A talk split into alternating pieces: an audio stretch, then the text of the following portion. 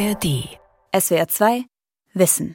Mit dem Science Talk und dem Thema das Sozialverhalten der Primaten. Die Berberaffen am Affenberg Salem, die verhalten sich ähnlich wie ihre Artgenossen in freier Wildbahn. Sie schmieden Koalitionen, wissen genau, wer Freund und Feind ist und sie haben feste Hierarchien, die die Rangordnung der einzelnen Tiere genau festlegen. Auch der Zusammenhalt der Gruppe spielt eine eminent wichtige Rolle. Das erforscht der Biologe Roland Hillgartner mit seinen Kollegen und Kolleginnen. Hillgartner ist Leiter des Affenbergs.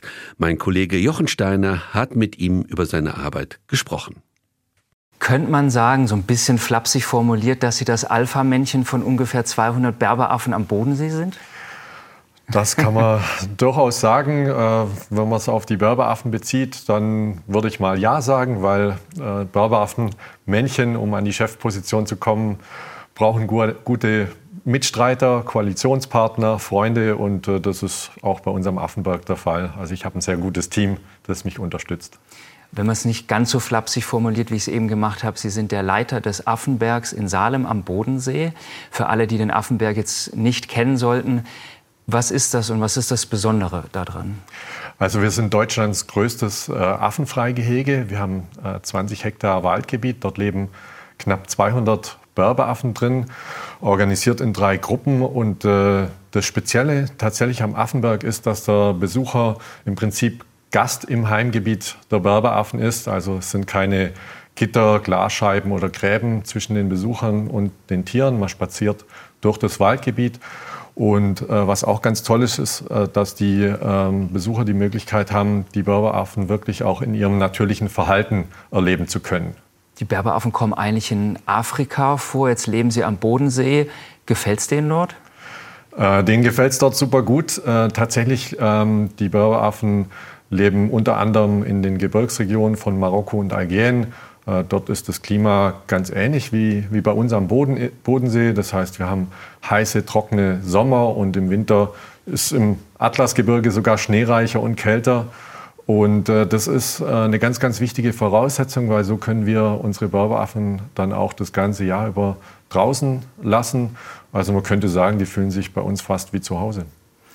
Jetzt ist der Affenberg auf der einen Seite eine Freizeiteinrichtung. Besucher können kommen und die Affen in recht natürlicher Umgebung beobachten. Aber es wird auch geforscht, richtig?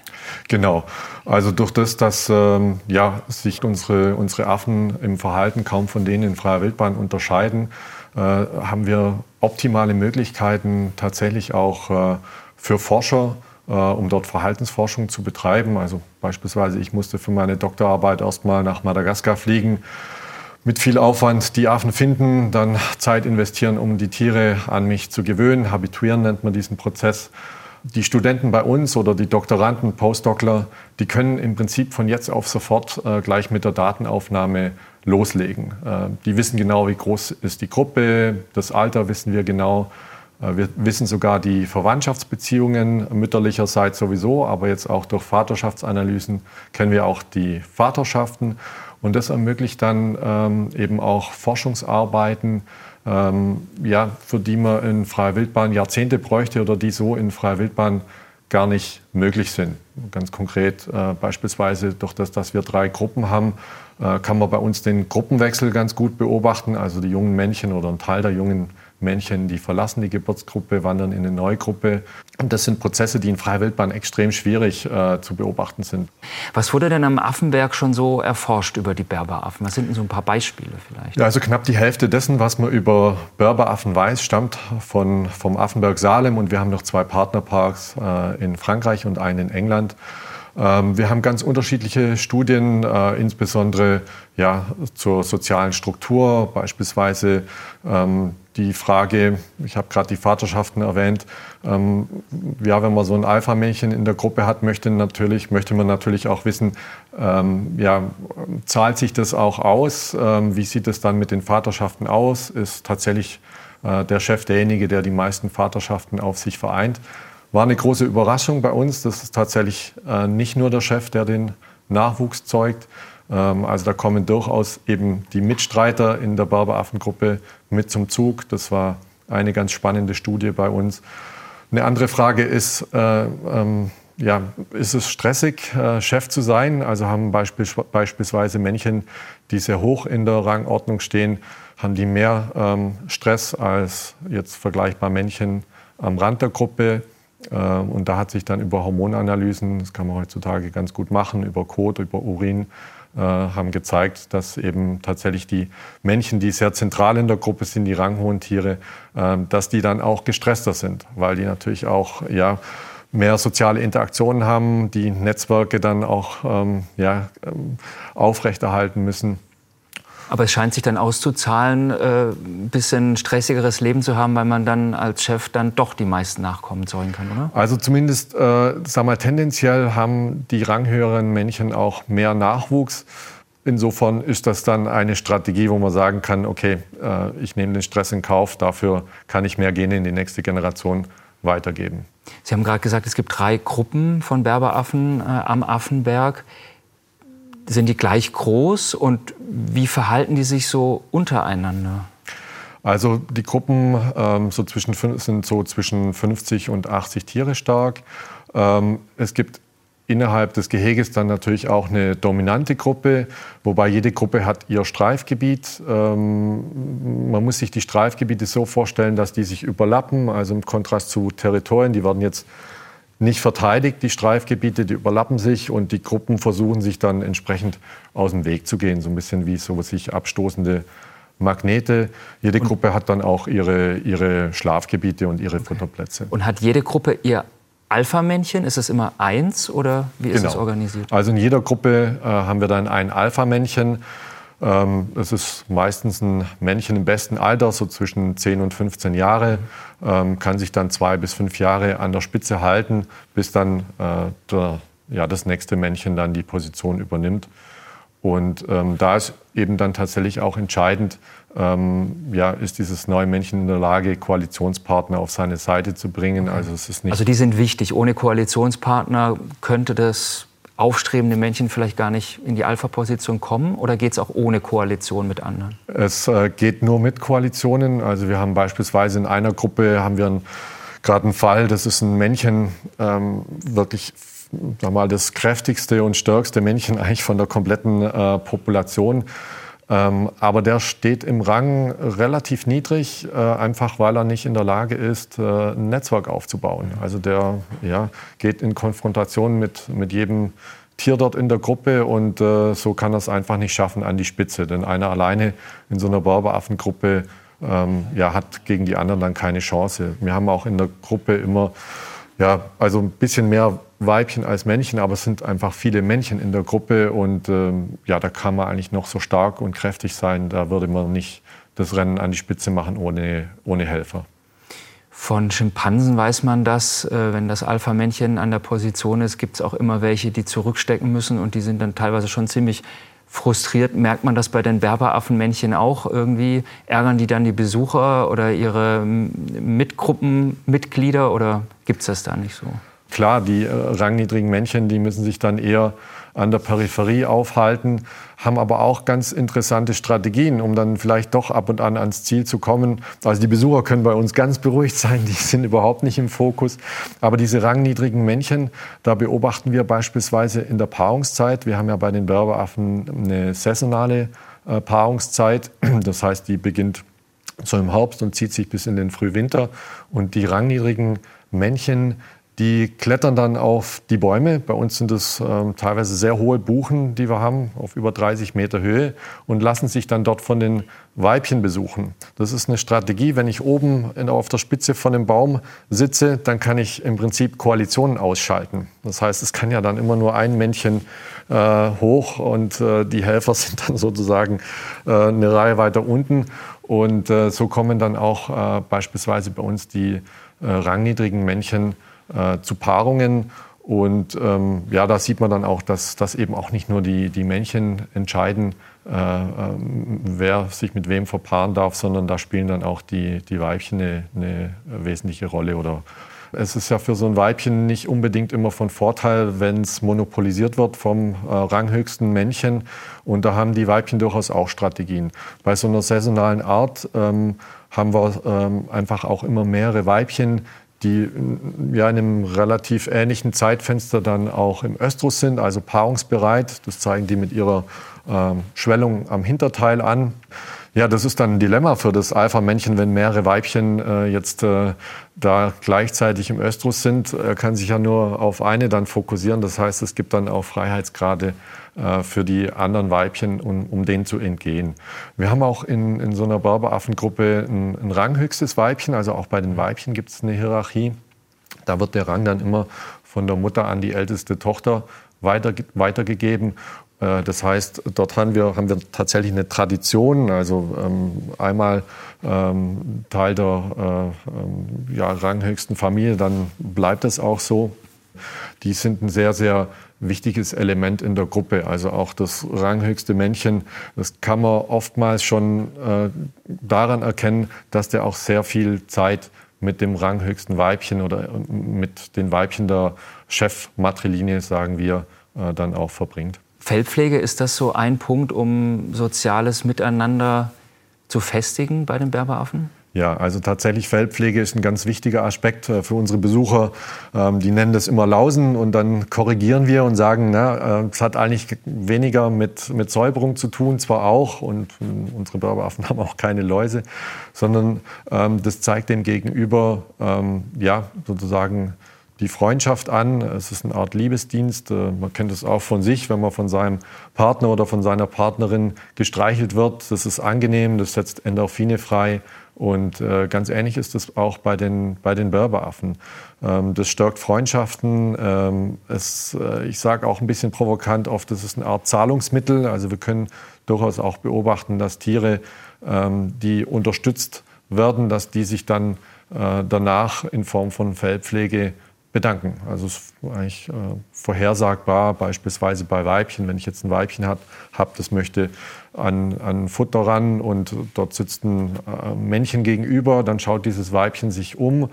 Äh, in dem Moment, äh, wo äh, möglicherweise ein ranghöheres Männchen im Rücken von diesem Weibchen sich befindet, fängt die an zu, zu schreien.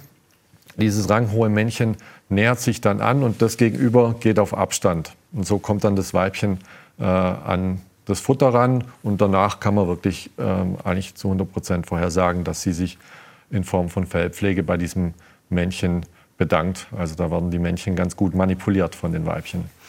Wie wichtig ist die Vokalisation, also das äh, ja, Rufe als Form von Kommunikation und die Frage eben, wie kommunizieren Berberaffen generell? Ja, also das, äh, die Kommunikation bei Berberaffen ist sehr, sehr komplex. Äh, zum einen haben wir Schrei, wir haben ganz unterschiedliche Laute, wir haben Alarmrufe, wir haben Kontaktrufe, wir haben drohendes Grunzen, wir haben äh, Spiellaute, also beispielsweise, wenn die Jungtiere spielen, dann haben die einen ganz spezifischen Spiellaut, wo sie dem Gegenüber dann immer noch klar machen, hey, es handelt sich nur um Spiel, so ein leichtes Grummen. Dann haben wir Mimik, ähm, das ist oftmals in Kombination auch. Gerade dieser Spiellaut bei den Jungtieren, wenn sie spielen, wird äh, kombiniert mit einem Spielgesicht. Da ist dann der Mund leicht geöffnet, die untere Zahnreihe ist sichtbar, die obere Zahnreihe ist über, durch, die, durch die Oberlippe verdeckt. Ähm, wir haben ein freundliches Schnattern, wir haben ein Drohgesicht, äh, also da läuft auch sehr viel über Mimik ab. Und dann natürlich auch über Gestik. Wir haben jetzt gerade über Fellpflege gesprochen. Das ist natürlich eine sehr, sehr freundliche Geste. Wir haben äh, Aufreiten unter Männchen beispielsweise. Ähm, das Schöne ist bei Berberaffen, die gehen nie im Streit auseinander und man kann nach dem Konflikt immer auch dieses Aufreiten beobachten, eine Art von Versöhnung. Und äh, jetzt aktuell haben wir gerade ähm, eine sehr interessante Forschung, ein sehr interessantes Forschungsprojekt, äh, wo es um die Kommunikation über Düfte geht, also olfaktorische Kommunikation. Ähm, das ist nämlich ein Bereich im Gegensatz zur Mimik, Gestik und zu den Vokalisationen. Darüber wissen wir schon relativ viel, aber der olfaktorische Kanal, der, der fehlt uns noch. Und äh, da sind wir gerade dabei. Wir haben ein Postdoc-Projekt äh, von der Universität Leipzig, die da versuchen herauszufinden, ähm, ja, was, was läuft über, über Kommunikation ab. Beispielsweise auch, Sie haben vorher gerade die drei Gruppen erwähnt, sind die beispielsweise in der Lage zu riechen, wenn da zuvor äh, eine fremde Gruppe in der Nähe war oder sind die in der Lage, ihre Verwandtschaft auch über Geruch zu erkennen. Und äh, da ist dann auch wieder der Affenberg einfach ein ganz toller Platz, weil man hier auch experimentell dann an so eine Fragestellung rangehen kann. Wie ist es mit der Ernährung? Was fressen Berberaffen in, sagen wir mal, ganz freier Natur in, in Afrika, Nordafrika und was ähm, auf dem Affenberg? Ja. Also in, Nordafrika haben wir über 200 Pflanzenarten, von denen sie sich ernähren. Dazu kommen dann noch ähm, ja, Insekten. Äh, was jetzt nicht fressen, sind, sind Kleinsäuger, aber tierische Nahrung, vor allem Insekten, Insektenlarven, äh, sind mit im Nahrungsspektrum dabei. Äh, dann im mittleren Atlas dann äh, im Herbst auch äh, Eicheln, ähm, Früchte. Das ist so im Nahrungsspektrum der Berberaffen. Und bei uns am Affenberg, ähm, durch das, dass sie in einem Buchen-Fichten-Mischwald leben, finden Sie auch sehr, sehr viel an natürlicher Nahrung. Wir nutzen den Wald ja auch exklusiv nur für die, für die Berberaffen, sprich wir lassen auch sämtliches Totholz in dem Wald. Ähm, zusätzlich füttern wir aber natürlich zu Gemüse, Obst und Getreide, weil diese 20 Hektar natürlich nicht für jetzt äh, 200 Berberaffen äh, genügend an Futter hergeben würden. Wie sieht diese Fütterung dann praktisch aus? Wird dann einmal am Tag da ein Haufen Obst und Gemüse hingelegt und dann kommen alle und holen sich schnell die besten Stücke oder wie, wie machen Sie das? Also äh, das mit dem Haufen wäre fatal, weil dann äh, würde sich äh, das ranghöchste Männchen und das ranghöchste Weibchen da daneben sitzen und alle anderen müssten zuschauen und das würde dann relativ Läuft schnell... das Wasser aus dem Maul, ja. ah, die Armen. Wie läuft's denn dann? Äh, wir fahren äh, mit einem Futtertraktor durchs Gelände und verteilen tatsächlich sehr weitläufig ähm, das Futter. Äh, eben weitläufig deswegen, dass wirklich dann auch alle Tiere an die Nahrung kommen, auch die Rangniedrigen sich da nicht drum streiten möchten. Und das machen wir für jede Gruppe. Wir vermeiden es in den Überlappungsgebieten zwischen den Gruppen äh, zu füttern, einfach um auch zwischen den Gruppen jetzt keinen Konflikt zu provozieren. Und dann gibt es eben auch Phasen, wo wir zwar äh, füttern, aber wo einiges an Futter dann liegen bleibt oder wo wir auch ein bisschen reduzieren. Das ist insbesondere im, im Frühjahr der Fall, wenn die jungen Buchenblätter sprießen äh, und im Herbst, ähm, da haben wir dann äh, meistens sehr, sehr viel Bucheckern auch verfügbar und dann sind die Berbeaffen äh, entsprechend auch viel in den, in den Baumkronen der, der Buchen unterwegs. Sie, Sie haben es angedeutet, wenn jetzt zum Beispiel ein Männchen sagt, in meiner Gruppe gefällt es mir nicht mehr, irgendwie komme ich hier nicht zum Zug, ich habe keine Aufstiegsmöglichkeiten, irgendwie will keiner mit mir eine Koalition eingehen, probiere es mal in einer anderen Gruppe das passiert, oder? Ähm, das passiert, das ist ähm, auch bei uns ein ganz spannender Prozess. Ähm, äh, so etwa 40 Prozent der Männchen wechseln die Geburtsgruppe. Das äh, passiert in der Regel vor der Geschlechtsreife. Mhm. Also so mit äh, drei Jahren ist eigentlich so das bevorzugte Alter der Männchen, um die Gruppe zu wechseln. Einfach deswegen, weil dann der Gruppenwechsel ähm, noch problemlos von, oder meist problemlos vonstatten geht. Da werden die äh, jungen Männchen von der neuen Gruppe noch nicht als Konkurrenten wahrgenommen. Okay. Ähm, äh, es gibt da auch Ausnahmen. Also es kann auch mal sein, dass Männchen dann schon im adulten Alter wechseln, aber das ist eher die Ausnahme, meistens im jungen Alter. Äh, es gab eine Studie, die dann auch mal geschaut hat, was könnte so eine Motivation auch sein für die Männchen jetzt die Geburtsgruppe zu verlassen? Ähm, und da war ganz interessant zu sehen, dass äh, in dem Moment, äh, wo bestimmte Jahrgänge in der neuen Gruppe äh, fehlen, also nämlich die Jahrgänge, die Gleichaltrigen sozusagen, dann ist es beispielsweise ein Trigger, ein, ein, ähm, eine Motivation ähm, dafür, die Geburtsgruppe zu verlassen, in, in, die neue Gruppe einzuwandern. Wahrscheinlich, weil man dann halt in seinem eigenen Jahrgang entsprechend weniger Konkurrenz hat. Das war ein Grund. Ein anderer, ähm, äh, wenn so ein Männchen aus einer sehr großen mütterlichen Verwandtschaftslinie stammt. Äh, also mütterlicherseits kennen die ja die Verwandtschaftsbeziehung, die wissen genau, das ist meine Mutter, das ist meine Schwester, das ist mein meine Tante, mein, mein, äh, meine Oma, äh, dann scheint es auch mit einer Motivation für einen Gruppenwechsel zu sein. Und das ist für uns ja nicht nur spannend zu beobachten, sondern auch super für das Populationsmanagement. Durch das, dass ich drei Gruppen habe, ähm, habe ich schon einfach per se durch das Verhalten der Berberaffen äh, einige Mechanismen, äh, wie die, die vermeiden, wie die vermeiden, die, äh, ja, wie die In Inzucht äh, vermeiden, also Strategien oder Mechanismen zur äh, Vermeidung von Inzucht, ist eben insbesondere dieser, dieser Gruppenwechsel. Gibt noch ein paar andere äh, Mechanismen, beispielsweise, dass die Männchen sich eben nicht mit der eigenen mit Weibchen aus der eigenen mütterlichen Verwandtschaftslinie verpaaren und auch eher Präferenzen haben für ältere Weibchen. Müssen Sie da eingreifen bei der äh, Fortpflanzung sozusagen? Also eine Geburtenkontrolle zum Beispiel durchführen oder ist das Ganze dem Berberaffen überlassen? Äh, nö, müssen wir tatsächlich machen. Durch das, dass wir äh, im äh, Gehege keine Raubfeinde haben. Ähm, es ist genügend Futter da. Äh, Tiere sind auch medizinisch betreut.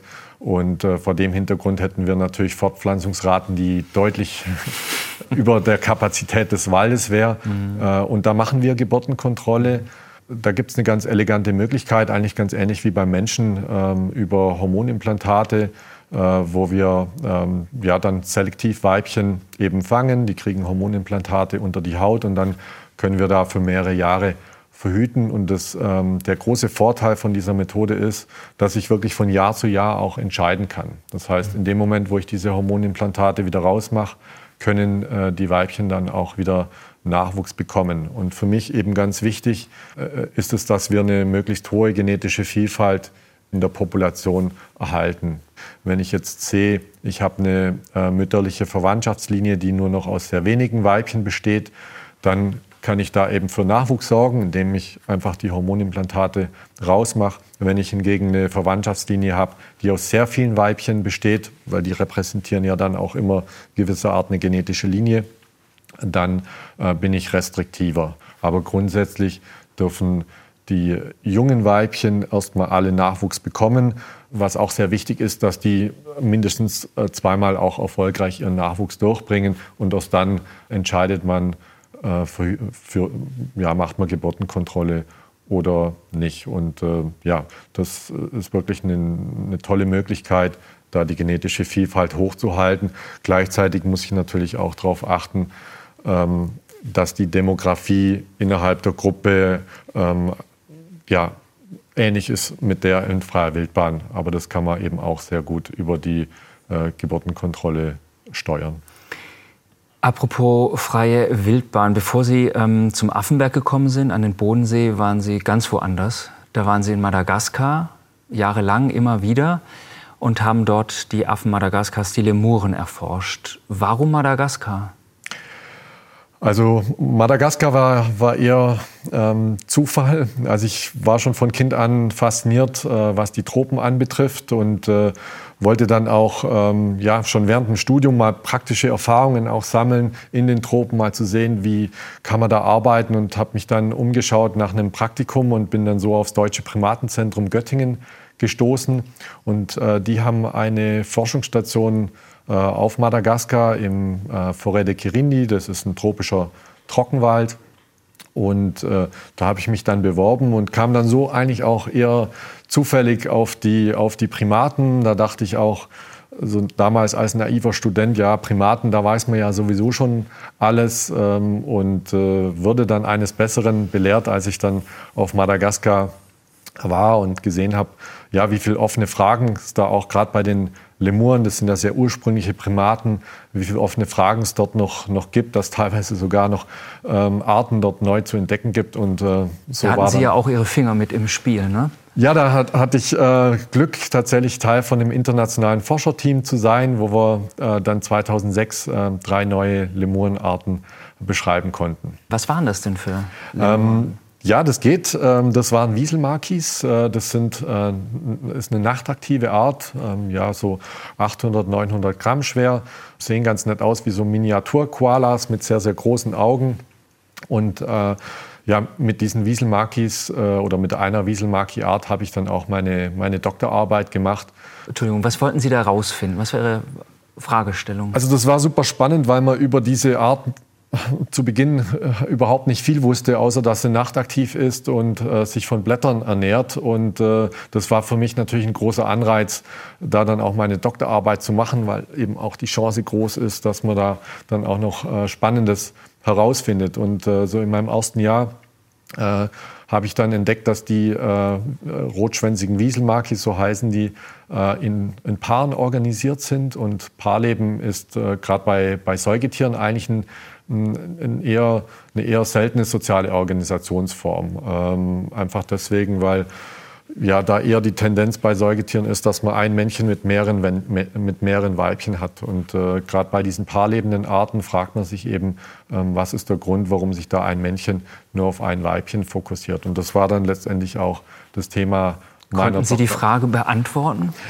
Ja, äh, also es, es, geht schon in eine, in eine, bestimmte Richtung bei den Wieselmakis, ähm, warum äh, dort die Männchen nur mit einem Weibchen äh, zusammen sind, die haben sehr, eine sehr spezielle Art des Paarlebens, muss man dazu sagen. Also da teilt sich ein Männchen und ein Weibchen ein gemeinsames Territorium, äh, aber das war es dann auch schon. Ähm, es gibt eben so gut wie keine oder es gibt keine äh, affiliativen Interaktionen mit Ausnahme der, der, Paarung, also Fellpflege wie bei den Berberaffen, äh, kann man da bei den Wieselmakis nicht beobachten. Äh, das Einzige ist eben die Paarung. Und ähm, ich gehe davon aus, oder ein, ein ähm, Hauptgrund ist, äh, warum die in Paaren leben, die sind so ein bisschen am energetischen Limit. Die sind eigentlich für Pflanzen, sie ernähren sich ausschließlich von, von Blättern und für Pflanzenfresser sind die eigentlich ähm, zu klein. Äh, und ähm, entsprechend haben die einen sehr, sehr niedrigen Stoffwechsel und äh, wahrscheinlich ist es energetisch für das Männchen gar nicht möglich, äh, mehr als Wei ein Weibchen äh, zu monopolisieren oder mehr als ein weibliches Territorium ähm, zu verteidigen. Das ist sicherlich ein Grund. Die Weibchen, die sind ähm, auch sehr territorial, sicherlich aus gleichem Grund. Also da, wenn Weibchen auf Weibchen aufeinandertreffen, gibt es auch sofort äh, Auseinandersetzungen an der Territoriumsgrenze.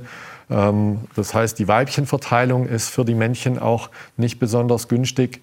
Und dann kommt noch dazu, dass die Weibchen nur in einer Nacht äh, äh, pro Jahr äh, empfängnisbereit sind. Das heißt, ähm, das Männchen sollte möglichst diese Nacht nicht verpassen. Und wenn ich jetzt so eine äh, Strategie habe, mehrere Weibchen zu monopolisieren, vielleicht mehrere Territorien versucht zu verteidigen, dann ähm, kann das Risiko durchaus groß sein, ähm, eben diese eine Nacht zu verpassen. Und mit dieser Strategie ähm, ja, fahre ich dann wahrscheinlich unterm Strich schlechter, gebe weniger Gene in die nächste Generation weiter als Männchen, die eine Strategie fahren, okay, ich fokussiere mich nur auf ein Weibchen und bleibe dort das ganze Jahr, verteidigt mit das Territorium und ähm, verpasse eben diese eine Nacht nicht. Das war so die Erkenntnis meiner Doktorarbeit schon ein sehr spezielles äh, Sozialleben. Ist es für alle Lemuren Madagaskars charakteristisch oder sind die anderen Arten ein bisschen einfacher gestrickt, sage ich jetzt mal im Sozialverhalten? Also wir haben Arten, die leben in Paaren. Also insbesondere bei, bei vielen nachtaktiven Arten hat man jetzt in den letzten Jahren oder ja, letzten 20 Jahren, muss man sagen, haben wir mehr und mehr Arten entdeckt, die in Paaren leben. Wir haben aber auch äh, solitäre Arten, also Arten, die einfach umherstreifen ja äh, im Prinzip keine fixen Beziehungen haben.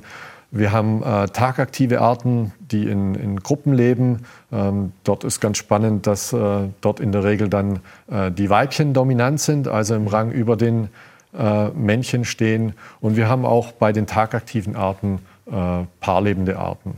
Haben Sie eine Lieblingslemurenart? Die äh, Wieselmakis bei den Nachtaktiven, die finde ich, schon, find ich schon klasse. Ansonsten ja, komme ich nicht drum rum, äh, die Indris auch zu erwähnen. Das ist die größte lebende Lemurenart äh, auf Madagaskar. Und die haben sensationelle Gesänge, die man kilometerweit hört, mit denen sie dann auch das Territorium ähm, äh, im Prinzip anzeigen. Und äh, wenn man da durch den Regenwald läuft und diese Gesänge hört, das ähm, ist fast surreal. Also, und die sehen auch sehr schön aus. Herr Hilgartner, ganz vielen Dank, dass Sie heute hier waren. Ich bedanke mich. Das war SWR2 Wissen mit dem Science Talk und dem Thema das Sozialverhalten der Primaten. Mein Kollege Jochen Steiner hat mit dem Biologen Roland Hilgartner gesprochen, der zugleich Leiter des Affenbergs Salem ist. Sie können sich diesen Talk auch als Video ansehen. Infos dazu finden Sie in der ARD Mediathek unter Science Talk. Wie wir ticken. Wie wir ticken. Wie wir ticken. Euer Psychologie-Podcast. Große Gefühle und kleine Abenteuer, Liebe und die Kunst, sich zu streiten.